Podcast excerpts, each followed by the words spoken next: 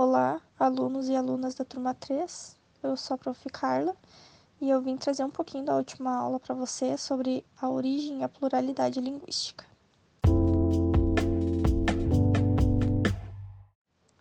Como visto então na última aula, são muitas né, as teorias que buscam explicar a origem das línguas.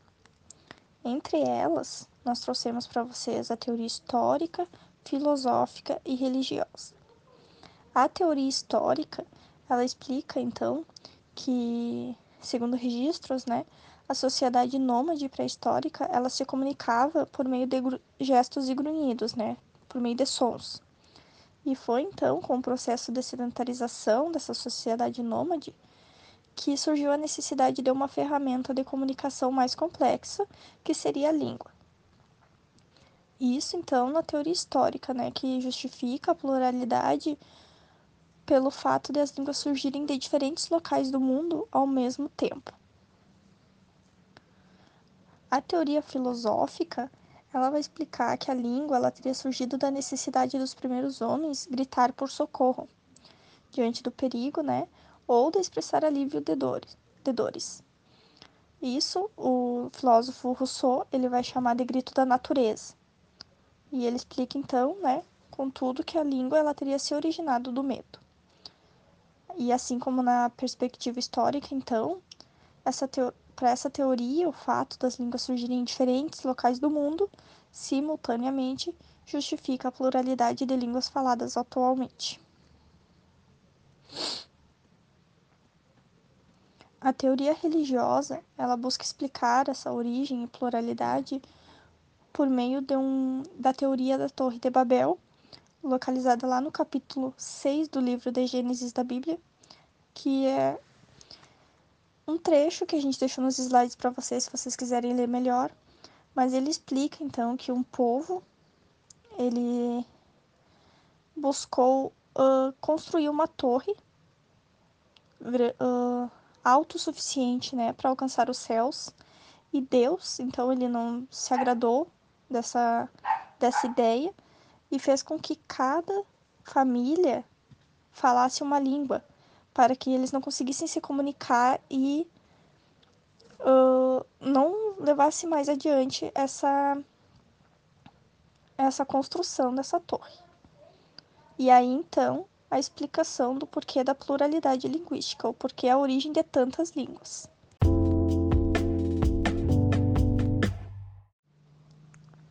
Um pouco sobre a pluralidade linguística, então.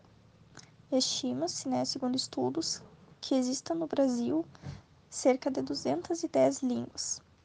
180 dessas línguas elas são faladas por nações indígenas e as outras 30 elas são faladas por comunidades descendentes de imigrantes, africanos, europeus, etc. E no mundo, então, estima-se que exista cerca de 7 mil línguas. Né? Algumas delas são faladas por poucos, algumas outras são faladas por muitos. Mas esse número que a gente traz aqui, né, ele não é exato, porque existe uma fronteira que é muito tênue entre uma língua e uma variante. E ainda então há muitos locais que carecem de estudos linguísticos, como regiões da África e da floresta amazônica.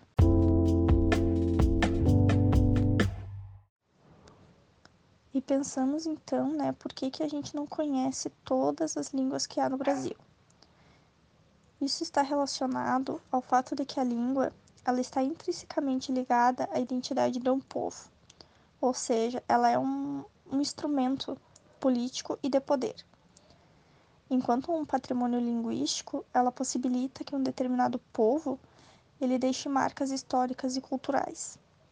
E a partir do momento então que esses povos eles são proibidos por lei de falar o próprio idioma, assim como aconteceu né, no século XVI, durante a colonização do território brasileiro, e depois lá no século XX, durante o mandato do presidente Getúlio Vargas, ou quando esses povos eles são excluídos socialmente, como aconteceu e ainda acontece com os povos indígenas, as línguas elas podem ser apagadas, assim como essas marcas históricas e culturais.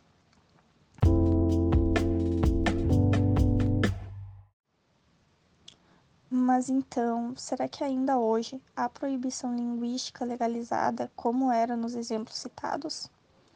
Segundo o artigo 8 da Declaração Universal dos Direitos Linguísticos, anunciados em Barcelona no ano de 1996, não há mais essa proibição. O documento diz o seguinte: todas as comunidades linguísticas têm direito a organizar e gerir recursos próprios com a finalidade de assegurar o uso de sua língua em todas as funções sociais. Todas as comunidades linguísticas têm direito a dispor dos meios necessários para assegurar a transmissão e a continuidade de futuro de sua língua.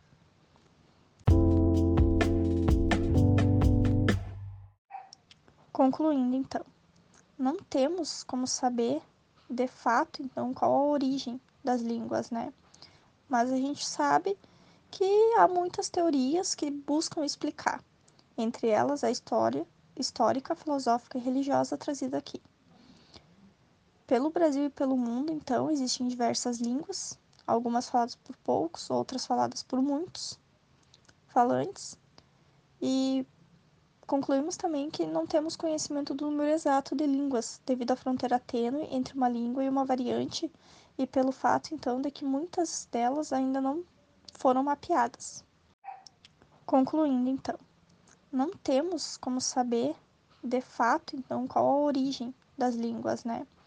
Mas a gente sabe que há muitas teorias que buscam explicar, entre elas a história histórica, filosófica e religiosa trazida aqui. Pelo Brasil e pelo mundo, então, existem diversas línguas, algumas faladas por poucos, outras faladas por muitos falantes. E concluímos também que não temos conhecimento do número exato de línguas, devido à fronteira tênue entre uma língua e uma variante, e pelo fato, então, de que muitas delas ainda não foram mapeadas.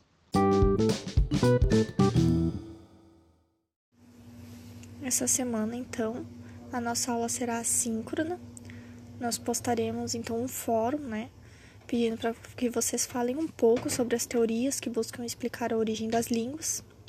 E para introduzir essa questão, então, essa discussão com vocês, a gente traz o significado do termo teoria, né, segundo o dicionário. Após a leitura, então, da unidade 1, e após vocês responderem as questões do Enem e ouvirem esse áudio, nós pedimos que vocês comentem né, respondam qual a teoria entre a que nós apresentamos para vocês, histórica, filosófica ou religiosa, na opinião de vocês, é mais pertinente para explicar a origem e a multiplicidade das línguas e por quê. Para registrar então essa resposta no fórum, vocês cliquem no, na opção Acrescentar um novo tópico de discussão. E após escrever esse texto, então, vocês comentem o post de pelo menos um colega. Qualquer dúvida que vocês tiverem, nós estaremos à disposição. No horário da aula de vocês, na segunda-feira, nós vamos disponibilizar um link para o Meet. E quem tiver dúvidas, questões, entre no link que nós vamos estar lá, tá bom? Um bom trabalho para todos!